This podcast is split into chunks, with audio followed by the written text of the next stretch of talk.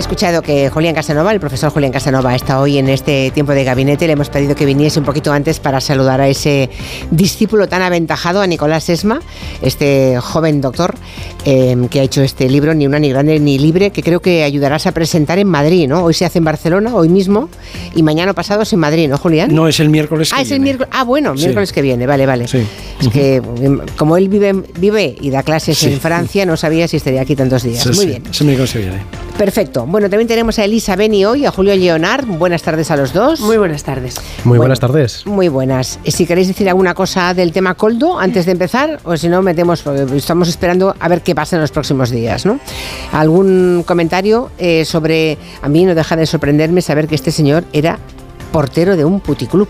Hombre, a mí más allá del tema de la corrupción, que lo está, que lo está investigando anticorrupción y, y que habrá que ver a qué conclusiones se. Moreno y que hay que ver a qué conclusiones se llega. Exacto, para ser los serios hacemos eso, esperamos. a mí me ha, me ha, hombre, no deja de, de, parecerme un poco escandaloso, pues efectivamente que un señor que pues, estaba allí y que bueno, pues oye, era muy afecto y tal, pues no solamente encuentra empleo de asesor ministerial, ni más ni menos, su mujer también es empleada como ayudante de secretaría en el ministerio, mm. después le hacen del, del eh, comité, de, o sea, del de consejero, consejo de administración de Renfe Mercancías, en fin, ahí me parece que esto, como poco, eh, es algo que no, no creo que entre dentro de los parámetros éticos del Partido Socialista. No, no desde la luego. verdad. Que habían pasado cinco años sin mácula, digamos, en cuestiones de corrupción y que, bueno, vamos a ver qué, qué pasa, pero realmente, ¿cómo alguien de, de ese perfil puede escalar de ese perfil y con esa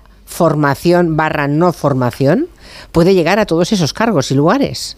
Hombre, es pues inexplicable. No, no, sé, parece que dice, parece que su gran mérito fue que durmió al lado de las de los de las papeletas de digamos de aval de Sánchez cuando Ya, se ya. presentó, pero vamos, quiero decir que en fin, está cual- bien ser cual- agradecido, de bien nacidos es ser agradecidos, pero tampoco hay que pasarse. Cualquier persona ¿Eh? decente hubiera hecho lo mismo, ¿no? Si se lo encomiendan, ya Quiero está. que ya O sea, está, es eso. Bueno, en fin, pues nada. Y eh, no sé si Leonari Casanova o vamos al tema de País Vasco. Ya lo ha dicho Elisa, yo por mí. Sí. Podríamos hablar, ¿eh? De Coldo, está clarísimo. Podría- pues, que podríamos hablar. claro. Bueno, pues lo dejamos entonces para la semana que viene, ¿no? Para cuando tengamos más datos. Bueno, lo que tenemos es que en el País Vasco, Íñigo Urkullu a esta hora está reunido ahora mismo con los consejeros de su gobierno y al término de la reunión, o sea, dentro de un cuarto de hora, eso que se, se ha dicho, igual se retrasa un poco, está previsto que comparezca y se espera que anuncie la fecha de las próximas elecciones para el mes de abril. Para el día 21 sería lo más probable, es la fecha que sale, ¿no? Sería una nueva convocatoria electoral, por tanto, en dos meses acabamos las eh, gallegas y vienen las del País Vasco. Pero el País Vasco, desde luego, no es Galicia, tiene su propio eh, ecosistema. Eh, en Galicia se desgastó mucho el Partido Socialista, se fortaleció el PP y en el País Vasco, pues de- hablando de los grandes partidos, el, pa- el- el PP tiene un peso escaso, mm, en torno al 6% de la, eh, del electorado. Ah, también sabemos que eh, nunca allí ha gobernado un, un partido por mayoría absoluta y la llave puede tenerla el Partido Socialista, si hay continuidad en Ajuria Enea, pero podría ser también que no fuera suficiente porque la pugna es feroz entre EH Bildu y PNV, podría ser que no fuera suficiente con los socialistas vascos y el PNV. Y ahí entraría en escena de nuevo, y eso sí que sería una novedad importante, el Partido Popular. En fin, que lo que salga de estas elecciones puede afectar también a la gobernabilidad del país y al clima político general. Cuéntanos, Asun, datos. Pues datos de encuestas recientes que apuntan que si el PNV consigue mantener la hegemonía será por la mínima después de 12 años de gobierno de Urkullu, que no va a repetir como candidato por su partido. Tampoco, eh, o mejor dicho, también estrenan candidatos EH Bildu, el Partido Popular y el PSOE. Casi todo caras nuevas. El sondeo más reciente que se publicó hace tres días es de Electomanía para Crónica Vasca. Otorga la victoria al PNV con un único escaño de diferencia frente a Bildu. Es también más optimista ya que los de días previos que avanzaban sorpaso de Bildu o empate técnico que daba, por ejemplo, el CIS vasco de hace dos semanas. Volviendo a esos datos de electomanía, eh, los números son 27 escaños para el PNV, que perdería 4, también restaría 5 puntos porcentuales en votos, aunque seguirían siendo la fuerza más votada con un 34,1% de los sufragios. Bildu, pese al retraso retroceso que marca este sondeo con respecto a esos otros previos, obtendría 26 escaños, como, como decíamos, uno menos que el PNV, pero cinco más que los que esta formación Bildu obtuvo en los comicios anteriores, o sea que seguirían su máximo histórico con casi una tercera parte también de los sufragios en la Cámara Vasca. El tercer partido en liza sería el Partido Socialista de Euskadi, 11 escaños, uno más que los anteriores comicios y por lo tanto tendría la llave de la gobernabilidad, podría elegir si se decanta por el PNV o por Bildu, elija a quien elija, se adelanta cierto impacto en la política nacional porque ambas formaciones son socias habituales de Sánchez en el Congreso a la hora de sacar adelante leyes y reformas. O también podría entrar en escena, como decías, el Partido Popular, que mejora sus resultados, obtendría siete escaños, es un escaño más y dos puntos más porcentuales con respecto a las autonómicas de 2020, en las que concurrieron en coalición con Ciudadanos, pero aún así, pues un peso cosas, ¿eh? O sea, en las últimas elecciones del País Vasco, PP y Ciudadanos, que aún existía, fueron juntos a las elecciones. Y obtuvieron seis escaños, y esta vez ya Ciudadanos ni, ni aparece, claro. A la derecha del Partido Popular todo sigue igual, Vox conserva un escaño, a la izquierda del PSOE es donde menguan los apoyos, no van esta vez juntos eh, todos los partidos, digamos, de esa de ese lado a la izquierda del PSOE. Podemos, que iría por su cuenta, perdería los seis asientos que cosechó en la legislatura anterior, se quedaría, por lo tanto, sin representación en el Parlamento Vasco y Sumar, que entonces no estaba, entraría con tres parlamentarios. Estos son los datos a la espera de que en unos minutos confirmemos si Urcullu efectivamente convoca. El domingo le preguntaron y evitó dar pistas. ¿y fecha para las elecciones? Hoy no toca. Ese día no, tocaba porque estaba otra cosa. Muy Pujol, ¿eh? Esta respuesta. Tradicionalmente coincidían las elecciones gallegas y las vascas, pero en Galicia el adelanto de rueda para el pasado día 18 de eh, febrero desacompasó ese calendario conjunto. Si se confirma el 21 de abril en el País Vasco, tendrían lugar estas elecciones dos meses y tres días después de las gallegas y casi mes y medio antes que las europeas de junio. Muy bien, pues gracias Asun por esos datos. Bueno, hasta luego. Hasta luego. Está claro que tendrá que va a tener una enorme influencia el resultado en la política nacional, también las elecciones en Euskadi, ¿no? Y más cuando estamos tan en caliente con, la, con el resultado de las elecciones en Galicia. no sé quién quiere empezar. Estaba mirando hmm. que hace un momento había visto, ¿dónde está? Aquí. No, lo he perdido. Es que me... Ah, aquí está, sí. Monedero acaba de, ha puesto un tuit hace un ratito diciendo, porque van por separado, como acaba de contarnos eh, Asun, Podemos y Sumar. Tenían seis escaños, los, mismos que tenía el Partido Popular, por cierto. Y podría ser que no tuvieran representación ninguno de los dos, ni Podemos ni Sumar. Y parece ser que la candidata de Podemos le ha ofrecido a, los responsables de Sumar hablar, intentar ir juntos otra vez y parece ser que desde Sumar han dicho que no. Es lo que ha puesto en un tuit Juan Carlos Monedero. Pero vamos, que, que es una situación que también tendrá su repercusión en Yolanda Díaz, según cuál sea el escenario final que arroje las elecciones, ¿no? ¿Quién quiere empezar? Hmm. Julio, venga, va. Venga, va, Julio. Te ha tocado. Me tocó. Sí. Eh, hombre, yo, yo, creo que en, estas sí que tiene una implicación eh, más nacional de la que yo defendí en, las gallegas. En las gallegas.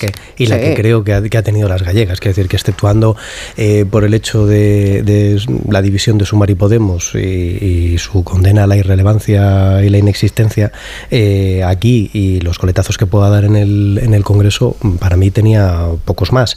Pero aquí es distinto, ¿eh? porque aquí estamos hablando de dos grupos políticos, en el caso del PNV y de Bildu, eh, que en el Congreso tienen grupo propio, tienen representación, uno tiene cinco, otro tiene seis.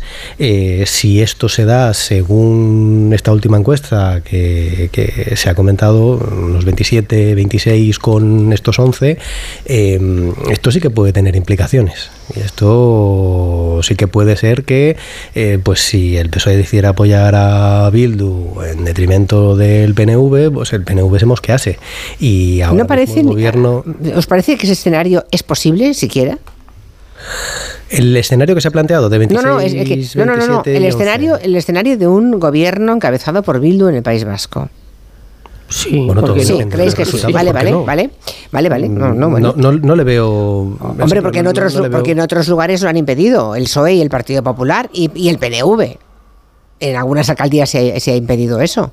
Lo digo porque me decís que claro que sí, como si fuera lo más normal. Pero Pero se ha estado, que- que- se ha estado, se ha estado impidiendo, normal. vale, pero se ha estado impidiendo eso en muchos lugares de Euskadi. Sí. Ya, pero ahora son socios. Yo pero ahora son socios los dos, ¿eh? Ojo. Ya, bueno, sí, sí, pero yo claro. creo que claro. a nivel estatal. Son socios a nivel estatal. Claro. Pero sí que es, pero sí que es cierto que, que deberíamos llevar esto con la mayor eh, normalidad eh, absoluta. To- todos, eh, en, en general. Estamos hablando de un partido eh, democrático, de un partido con sus representantes y, y de un partido al que la ciudadanía en Euskadi vota. Y vota, eh, según esta última encuesta, con la diferencia de un escaño respecto al tema del PNV. Respecto a los resultados que se dan al PNV. La máxima Yo- diferencia que ha habido hasta ahora era de seis escaños. Es la, la- la mínima que ha habido. Es seis escaños entre EH Bildu y PNV. Y ahora o se habla de empate técnico o incluso que pueda ganar eh, eh, Claro, EH Bildu. claro. sí. Yo, yo creo que ahí tenemos que verlo con toda la normalidad eh, posible, se apoya a uno o se apoya al otro, lo que pasa es que esto sí que puede llegar a tener eh, coletazos. Y coletazos que obviamente eh, desde la posición del Partido Popular se van a intentar aprovechar también. Quiero decir que eh, van a intentar argumentar que, eh, pues que el, PSOE está pactando con los terroristas, en caso de que sea con, con Bildu, o si el PP, el PSOE pacta con, con el PNV, pues Bildu estará incómoda y eh, pondrá problemas Pero en los ese discurso, en y el país, ese discurso en el País Vasco, no. No, no, en el, en el País Vasco no, no funciona, como, como no funcionó el, el discurso con el tema del BNVS, del, del BNGZ, es decir, ahí tienes los resultados. Eh, pues ha habido un incremento bastante grande, eh, son 26, Seis, creo recordar ¿no? también, eh, pues oye, con un 30 y pico por cien de gallegos que consideran que, que según el Partido Popular, pues eh, ser etarra no está mal, ¿no? Según, según este argumento. No funcionan ese tipo de, de argumentos, ni en Galicia han funcionado, ni en, ni en la periferia en general, cuando se criminaliza y se pretende que la oposición y la izquierda sean terroristas, termina funcionando. Funciona de- bien en Madrid, pero no funciona en la periferia. Ah, hay que decir que casi todos los candidatos se estrenan como cabeza de cartel y que hay un cierto relevo generacional. Vale. Eh, eh, voy.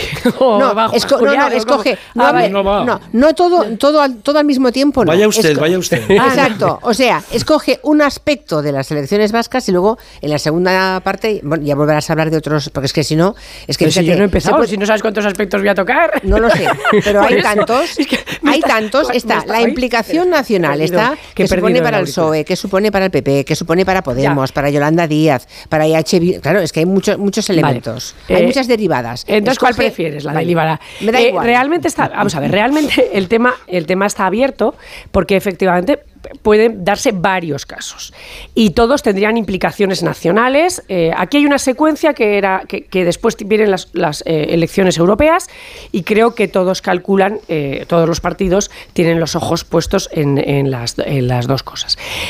Para hacer el marco, simplemente digo que hay que saber que Junts y el PNV tienen un pacto. De hecho, esta mañana estaban en Montserrat juntos, pero se ven muy a menudo en Madrid, comen en reservados en Madrid, eso lo tengo documentado. En fin, están en bastante buena sintonía el PNV y Junts. Y por otro lado, BNG, RC y Bildu también lo están. Digo, porque ese es, eh, digamos, el marco, el, el marco de los socios y sus relaciones entre, entre ellos. Entonces, a ver, podría pasar que efectivamente el PNV revalide y le dé con el PSOE. Ese sería probablemente el escenario pues, Continuismo, más, continuismo, más vale, continuista, sí. efectivamente. Podría pasar que sorpase Bildu eh, y entonces el PSOE tenga que elegir si papá y mamá, suponiendo que el sorpaso no sea tan grande como para que no les dé para eh, poder apoyar a uno o a otro. ¿Vale? Que podría pasar también, y entonces tendría que elegir si papá o mamá.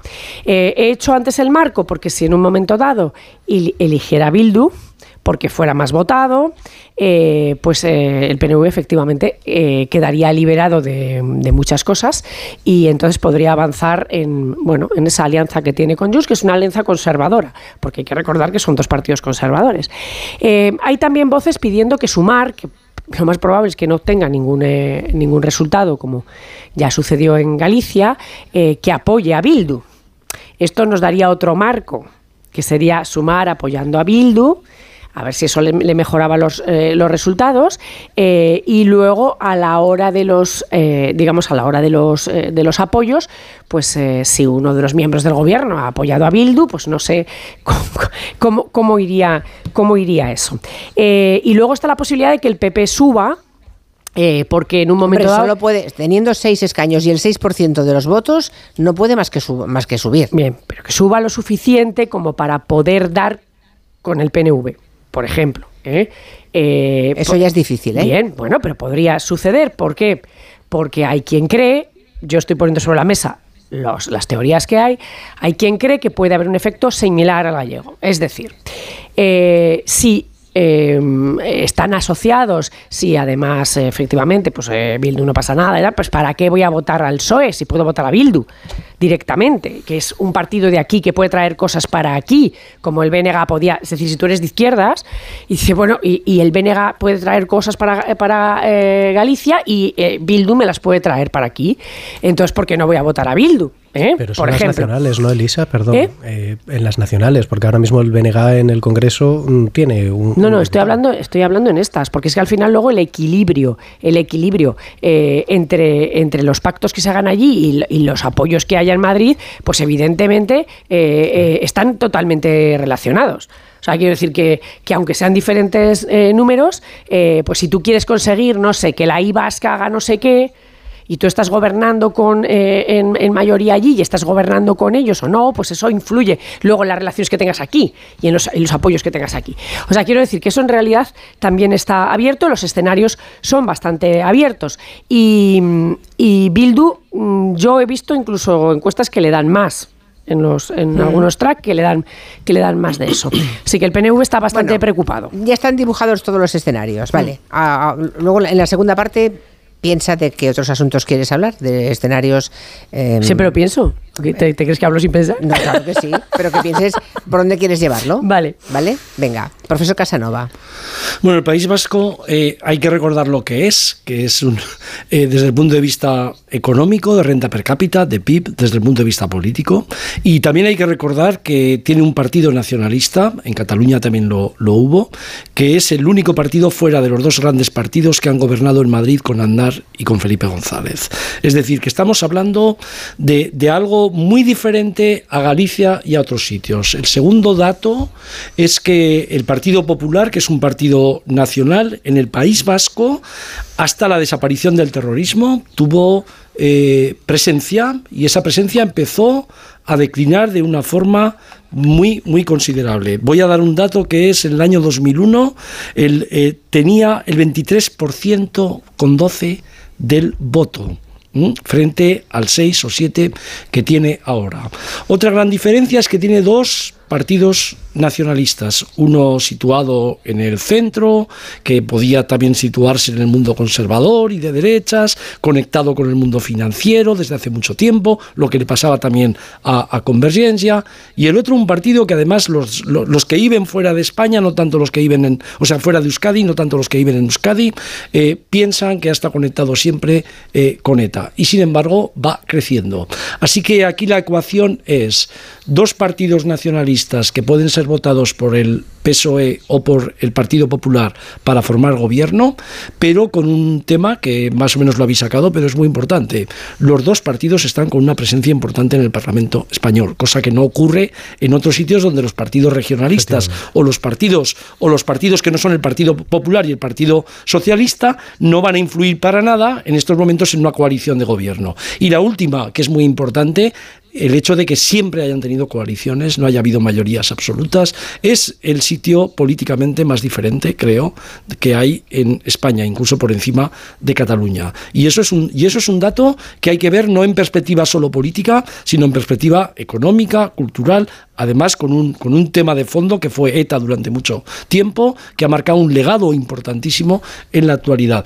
En mi opinión, en mi opinión, el tema al día siguiente de las elecciones, a no ser que haya una, una gran variante respecto eh, a las encuestas, es que es la primera vez que, que EH Bildu y el PNV van a tener una proximidad tan grande y tan amplia y tan alta de votos, y es la primera vez que no van a tener ni a izquierda ni a derecha una, un apoyo claro y van a tener que negociar los dos con los dos partidos que están en Madrid y que se han turnado en el poder en Madrid, que son el Partido Popular y el Partido Socialista. Y una última observación, todo lo que crece Bildu según las encuestas es lo que pierde básicamente Podemos, más el voto joven nuevo en las encuestas.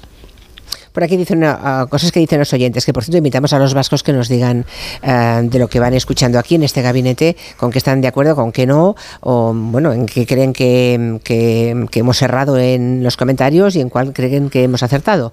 Le recuerdo el teléfono 638-442-081 para que nos dejen una nota de voz.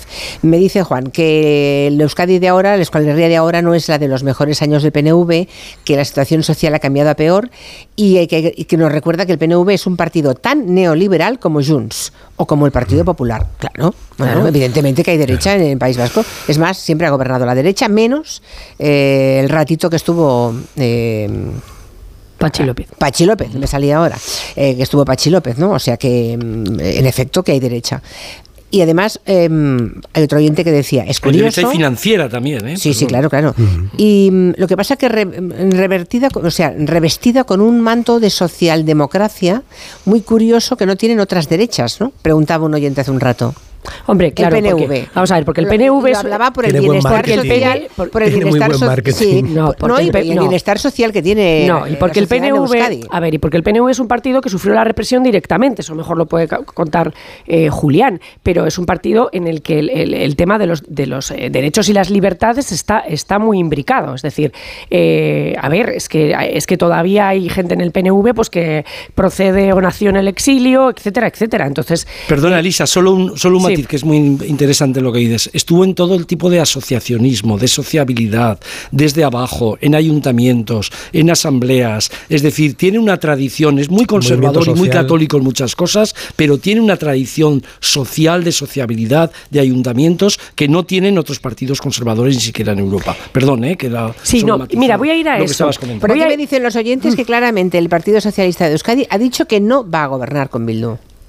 Bueno, así que nos dicen de entrada, nos rectifican que el escenario esté muy abierto, que por ahí no está abierto como mínimo. Bueno, pues depende, ¿no? Ya lo han dicho, bueno, no lo sé, estoy leyendo lo que dicen los pero, oyentes. Bueno, no sé. Vascos. Que Chico, no... eh, sí, bueno, sí, ya sí, lo habrán pero dicho, pero... pero eh, yo, ¿qué, yo recuerdo que Pedro Sánchez Tampoco no íbamos a hacer amnistía ni con, con, no sé qué, o sea que, en fin, yo, eh, a lo mejor hay que hacer de la necesidad virtud, no lo sabemos. Eso, claro. O sea, quiero decir que las, las declaraciones no valen. Se, para hacer un análisis hay que hacer un análisis de las posibilidades, no de lo que nos digan que no van a hacer nunca, ¿vale? Porque además, eh, porque además eso cambia, porque luego en Navarra se ha hecho otra cosa y luego y luego tal, ¿no? A ver, yo cuando, cuando digo que hay, eh, hay movimientos subterráneos que, que, que plantean, eh, planteaban una línea electoral entre las gallegas, las vascas y las eh, europeas, eh, porque lo, que de alguna manera se está observando es si se, ese desgaste de los votos socialistas se sigue produciendo.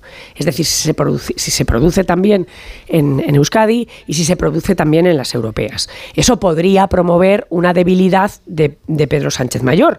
Eh, o sea, es decir, si siguen perdiendo votos en los territorios, eso significará que que está él como líder, pero que, que, los territorios se pierde votos, es decir, que no se ganan elecciones. Y eso preocupa mucho dentro del Partido bueno, Socialista. Ese es un foco que se va a poner en las elecciones claro, vascas, claro. Sí. Ese es un foco que hay ahí sí. eh, y que está empezando a preocupar dentro del partido, porque recordad cuando se hablaba de que el PSOE era una máquina de ganar elecciones, bueno, pues parece que esa máquina estaba está el gripada. 21 de abril ¿eh? se acaba de confirmar, bueno, ¿eh? está el claro, Endacari ahora mismo en rueda de prensa y en efecto está diciendo, no lo escucho, si queremos oírlo podemos oír. El 15 de diciembre de 2012 juré mi cargo como Lendakari en Guernica. Lo digo con sinceridad. Jamás habría imaginado mayor honor. Bueno, es la despedida de, de Lendakari. Imagino que ahora va a hacer un poco de balance de los años que ha estado al, al frente de la Lendakaricha, pero en efecto, el 21 de abril serán las elecciones en Euskadi. Perdón, no sé sí, quién yo quería, yo quería retomar una cosa que decía, que decía ahora Julián, que era el tema de que el PNV había tenido mucho desarrollo social y, digamos, desde las bases, que yo creo que es una circunstancia que se está produciendo en la política española. En el 2015 entró una especie de, que llamaban eh, nueva forma de hacer política, en la cual parecía que bastaba estaba con un líder potente, con un marketing, eh, digamos, digital y viral muy importante y eh, digamos que la presencia en los territorios pues estaba a medio construir en muchos, en muchos grupos. Eso mm, le pasó a Podemos, eh, bueno, incluso le pasó a Vox, que tuvo que meter allí de, aluvión a todo el nazi que le llegaba por allí, en, Levante, etcétera. y, le, está pasando a Sumar, que no tiene imbricación en los territorios. Ya hay quien está planteando dentro del PSOE el, el, digamos, el volver a refundar eh, esa presencia en cada pueblo de las casas del pueblo y, del, y de la imbricación del partido en los territorios. Y en, otros, y en otras formaciones, la necesidad de comenzar la política no desde arriba mediante el marketing y el líder carismático, mm. sino desde abajo mediante la presencia en el territorio, el trabajo en el territorio, etcétera. Y dejo sobre la mesa que va a hacer sumar, porque la segunda galleta de no sacar nada, pues hombre, eh, tampoco es de gusto. Eh, y también daría lugar a pensar cosas. Bueno, ¿y si tampoco la... saca Podemos? Bueno, Podemos es que yo ya, yo a Podemos ya lo doy por muerto. es decir, yo a, la, última paletada a Podemos, pues ya no sé cuándo se la echamos, pero es así. Otro dato, hace ocho años, en las elecciones generales, Podemos fue la fuerza más votada en Euskadi. Claro, ¿cómo pasar de ser la fuerza más votada en Euskadi, es verdad, en unas generales, a quedar fuera del Parlamento Vasco. Pues porque esa fórmula de hacer política del líder carismático que lanza no sé qué y qué tal, y que luego resulta que maneja los territorios y quita a unos y pone a otros y están todos enfrentados y tal, pues no funciona. vamos a ver, vamos a ver si al final hay acuerdo o no, porque igual al final la gente de Sumar y la gente de Podemos llegan a un acuerdo. Parece imposible, pero podría ser. Ahora, si no van juntos, algunos eh, sondeos dan tres escaños a Sumar y otros dan cero escaños tanto a Sumar como a Podemos. Yo creo, Julio, sí. Puedo, sí, sí, Julio, después digo. Sí, Julio. Perdón, que, veía, eh, veía Elisa una línea muy clara que se empezaba desde las elecciones gallegas en adelante hasta las europeas eh, y, se ha comentado también el, el tema de que el, PSOE puede ganar elecciones a nivel nacional, pero luego a nivel de las periferias perderlas. Pero es que mm, en Galicia el PSOE lleva perdiendo las elecciones 35 años.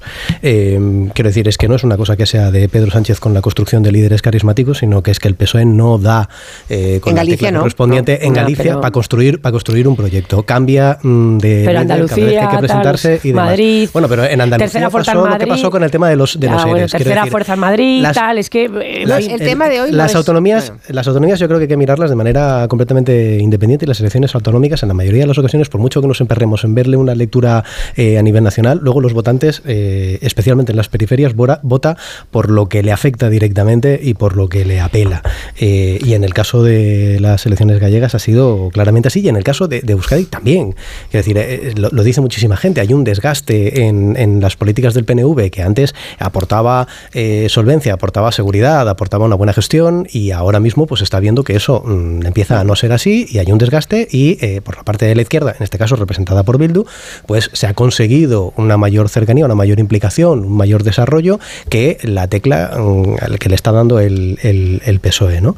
Entonces, yo creo que, que, esa configuración eh, que, podemos tener eh, después eh, puede ser mm, algo que, cambie a nivel nacional. Y sobre la gente que te comenta y que te dice que es que nunca mm, van a darse X pactos porque es que se ha dicho que jamás de los jamás es, la política te enfrenta a situaciones en las que tienes que morderte la lengua y mm, borrar lo que habías dicho un día antes o dos días antes o un, año antes. Porque recordemos que Pedro Sánchez dijo que no dormiría tranquilo mm, gobernando con Podemos y terminó gobernando con Podemos, que no iba a haber amnistía y eh, en esto estamos, que no iba a haber indultos y los hay. El PP nunca, jamás de los jamás se plantearía la amnistía y recordamos hace unas semanas que estábamos hablando de que la habían valorado durante 24 horas.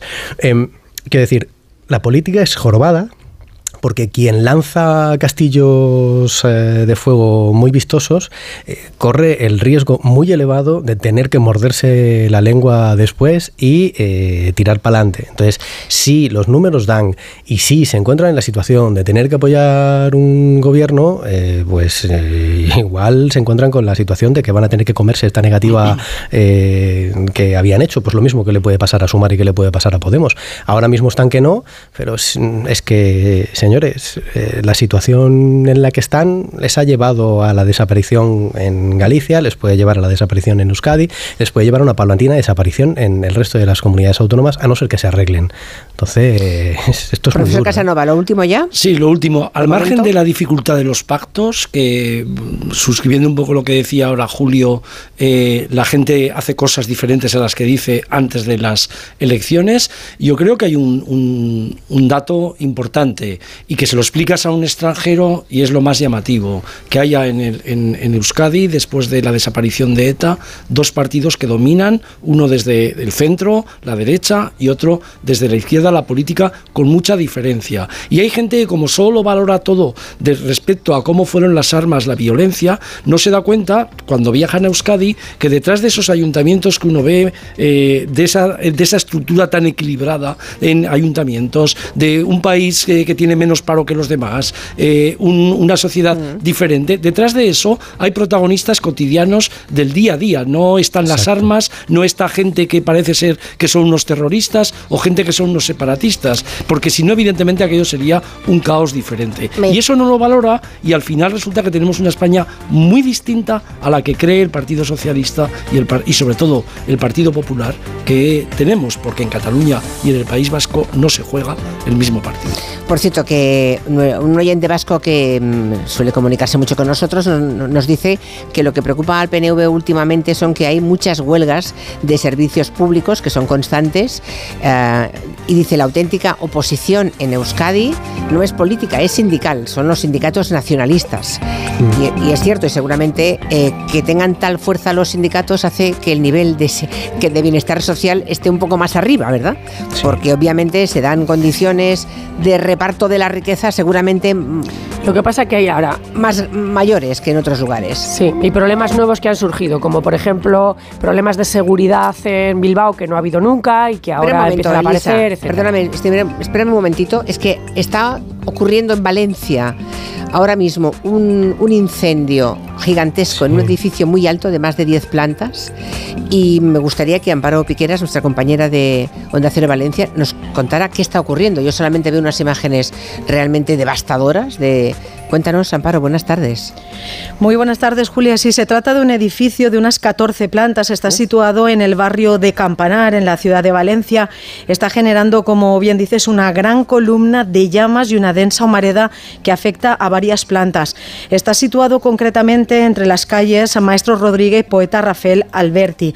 El 112 ya ha tenido que movilizar a 10 dotaciones de bomberos municipales, dos SAMUS y un soporte vital básico. Al parecer se ha originado en un cuarto o quinto piso, no está claro todavía, y se ha extendido al resto del edificio. La verdad es que las ¿Y es, imágenes... es residencial, Amparo, el edificio? Es o es de residencial, sí, sí. Es, Es, es residencial. Ah. Sí, de hecho, de hecho tenemos, eh, Julia, el testimonio de una vecina del edificio de enfrente que nos cuenta emocionada cómo lo está viviendo. Si quieres, la escuchamos. Sí. No, se ha quemado todo el edificio. Y ahora se está empezando a quemar la pared de la otra parte del edificio y está empezando a quemarse eh, un ático y otro piso de- de- del medio. O sea, es muy heavy.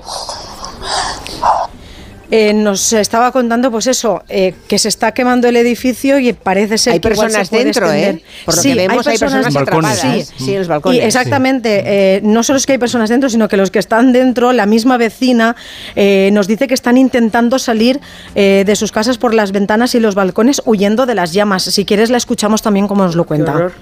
Tercer piso, donde están los bomberos, de la parte que no se estaba quemando, que se está quemando ya, pues se están descolgando. Y cada vez están cayendo más cascotes a la calle, a la acera, Bueno, eh, las imágenes que vemos ahora mismo en Más Vale Tarde, en la sexta, eh, son una grúa con un bombero regando una planta superior, pero es que debajo, justo a la altura en la que se encuentra la grúa del bombero, vemos a una pareja que está en su casa y que tendrá que tendrán que sacarla de ahí. En esa, en esa situación seguro que no pueden bajar en ascensor, es decir, que sí- ni, ni- ni por ninguna escalera, o sea que de modo que No, no, no. serán los eh, bomberos quienes tengan que recogerlos, pero mm, Sí.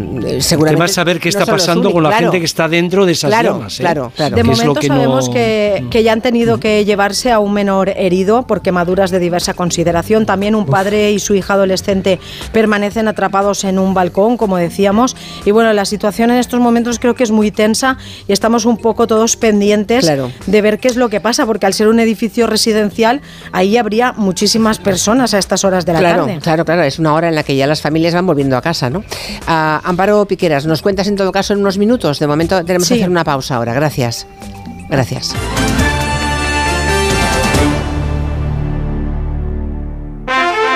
La palabra ladrón puede significar dos cosas. Clavija donde poder conectar tu coche eléctrico o persona que roba el cable de tu coche eléctrico. Ahora el seguro de coche eléctrico e híbrido enchufable de línea directa también significa dos cosas. Que además de ahorrarte una pasta, también te cubre el cable de recarga en caso de robo. Cámbiate y te bajamos el precio de tu seguro de coche sí o sí. Ven directo a lineadirecta.com o llama al 917-700-700. El valor de ser directo. Consulta condiciones. Es hora de que esta empresa funcione como lo que es, una empresa familiar. Yo no me he partido el lomo por esta empresa para que ahora venga mi hermano a vivir del cuento. Pero es tu hermano Jesús. Ha habido un derrumbe en la fábrica. Vuestro padre está herido. Si algo le pasa a padre, sería lo que siempre has querido ser, ¿no? Sueños de libertad. Gran estreno. El domingo a las 10 de la noche en Antena 3. La tele abierta. 29. Tus nuevas gafas graduadas de Sol Optical. Estrena gafas por solo 29 euros. Infórmate en soloptical.com. Cuando Berta abrió su paquete de Amazon, se le aceleró el corazón. Pantalla LCD y seguimiento de la frecuencia cardíaca. La pulsera de actividad se clasificó en su corazón por su calidad y su precio. Cinco estrellas de Berta. Productos estrella a precios estrella. Empieza a buscar en Amazon hoy mismo.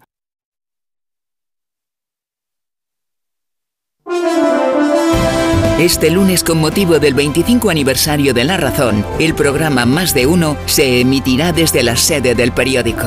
Tienes la oportunidad de asistir como público llamando al 91 324 7032. Carlos Alsina y los colaboradores del programa estarán en directo en la sede del periódico en un programa especial que no te puedes perder. Este lunes, Más de Uno desde la sede de La Razón en su 25 aniversario, con Carlos Alsina. Te mereces esta radio. Onda Cero, tu radio. La avería del coche, la universidad de Ana. No sé cómo voy a llegar a fin de mes. Tranquilo. Si alquilas tu piso con alquiler seguro, puedes solicitar el adelanto de hasta tres años de renta para hacer frente a imprevistos económicos o nuevos proyectos. Infórmate en alquilerseguro.es o en el 910-775-775. Alquiler Seguro, la revolución del alquiler.